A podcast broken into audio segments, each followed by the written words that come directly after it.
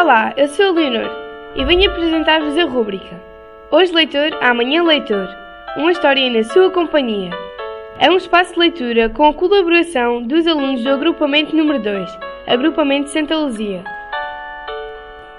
A história que vamos ouvir é do livro Vem aí o Zé das Moscas e Outras Histórias, de António Torrado, e tem como título Vem aí o Zé das Moscas. Vem aí o Zé das Moscas. Contam que um homem, meio malucado, se queixava de sofrer de zumbidos, muitos zumbinhos à volta da cabeça, que o punham zonzo, aloado e ainda mais maluco do que já era. São assim uns zumbidos, bzz, bzz, bzz, bzz, que vêm e vão, passam e voltam, desandam e tornam. Bzz, bzz, bzz, bzz. Não entendo isto. Contava ele a quem tinha tempo e paciência para ouvi-lo. Havia os que se conduíam, havia os que se irritavam, havia os que fugiam, mal, ao longe, o enxergavam. Verdade se diga que o homem não tinha outra conversa. Alguém deu o conselho que fosse ao médico. As salas de espera dos consultórios estão cheias de casos destes, disseram. Uns ouvem zumbidos, outros campainhas. Também há os convencidos e os convencirantes, e os que não ouvem nada. Os médicos servem para isso mesmo, para escutar as queixas, classificar as doenças, ditar os tratamentos. Ele que se despachasse e fosse à consulta, porque, quase certeza, o médico acharia remédio para o seu mal. Ele foi. Senhor doutor, são assim uns zumbidos. Bzz, bzz, bzz, bzz, que vêm e vão, passam e voltam, desandam e tornam. O médico mirou dos pés à cabeça e perguntou-lhe: O senhor costuma lavar a cabeça por dentro ou por fora? Por fora já se vê. Impacientou-se o médico. Quem diz a cabeça diz o cabelo, porque o que eu vejo é que o senhor tinha uma quantidade de moscas à volta da cachola.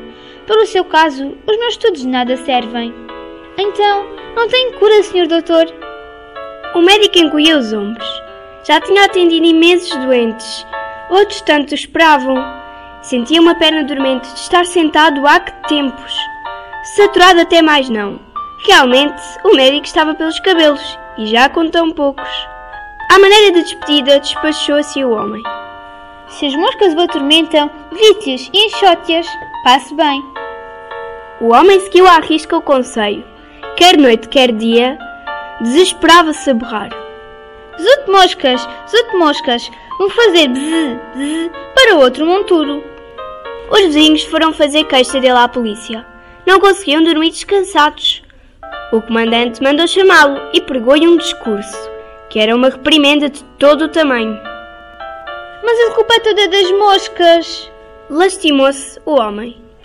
Se tem querela com as moscas, contrate um advogado e ponha uma ação contra as sopraditas no tribunal. Ordenou o comandante, um ferrabras. E ponto final no assunto. O pobre homem estava por tudo. Bateu à porta de um advogado. Senhor doutor, são assim uns zumbidos. Que vêm e vão, passam e voltam, desandam e tornam. E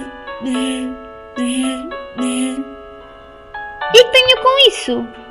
Intrigou-se o advogado, que era novo no ofício, mas já pesporrento, com as maiores sumidades. O homem contou de onde viera, os santos da capela a que ajoelhara. Que ideia a sua, mas a do policial que o persuadiu. Tantos anos de estudo, tantas noites mal dormidas, agarrado aos cólicos para suportar pataquadas destes jais. Que enfado! O doutor advogado tinha azedumes e falta de clientes, condescendência nenhuma. Se o seu mal são moscas e mosquitos, vá ao veterinário. A bem dizer, ele é que percebe de animais. Ora, portanto, as moscas pertencem-lhe. O homem, cada vez mais azomboado, foi ter com o doutor veterinário, que, depois de ouvir as lamúrias, o atendeu com maus modos. Então o doutorzinho passou para mim. Estava com os azeites e sacudiu as moscas para cima do parceiro. Como se eu também fosse da batota. Pois, deixe estar, que eu já o despacho. Vá ao juiz, se tem agravos contra insetos, desagrave-se diante do juiz. Pobre homem! De Herodes Papilatos, de tanto aturar doutores com a mosca e maus fígados, estava por metade do que fora. E os zumbidos sempre a atormentá-lo. Senhor doutor presidente do tribunal, As moscas não me deixam em paz. São assim uns zumbidos. Que vêm e vão, passam e voltam, desandam e tornam. Não entendo isto.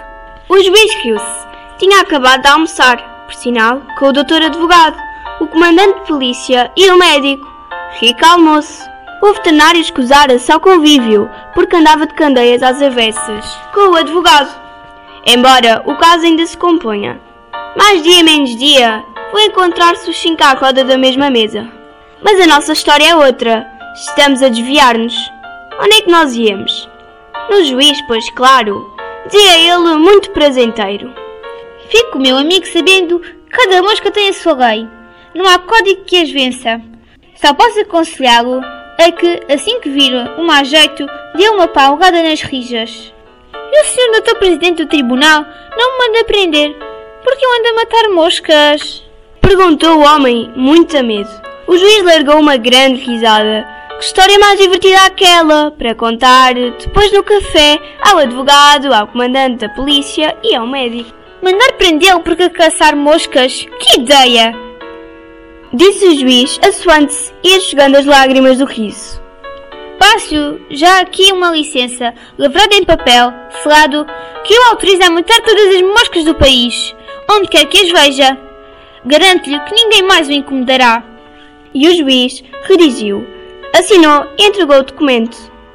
Nisto, pôs uma mosca na careca do doutor das leis. O homem, assim que a viu, não teve com mais meias medidas. Pega num pau e zás, que se faz tarde. Parece que quem ficou a ouvir zumbidos à volta da cabeça foi o tal doutor juiz. O nosso homem curou-se. E a história acaba aqui. A gravação das histórias conta com o apoio da Biblioteca Escolar, no âmbito do projeto Aprender, Comunicar e Partilhar, com os repórteres SL.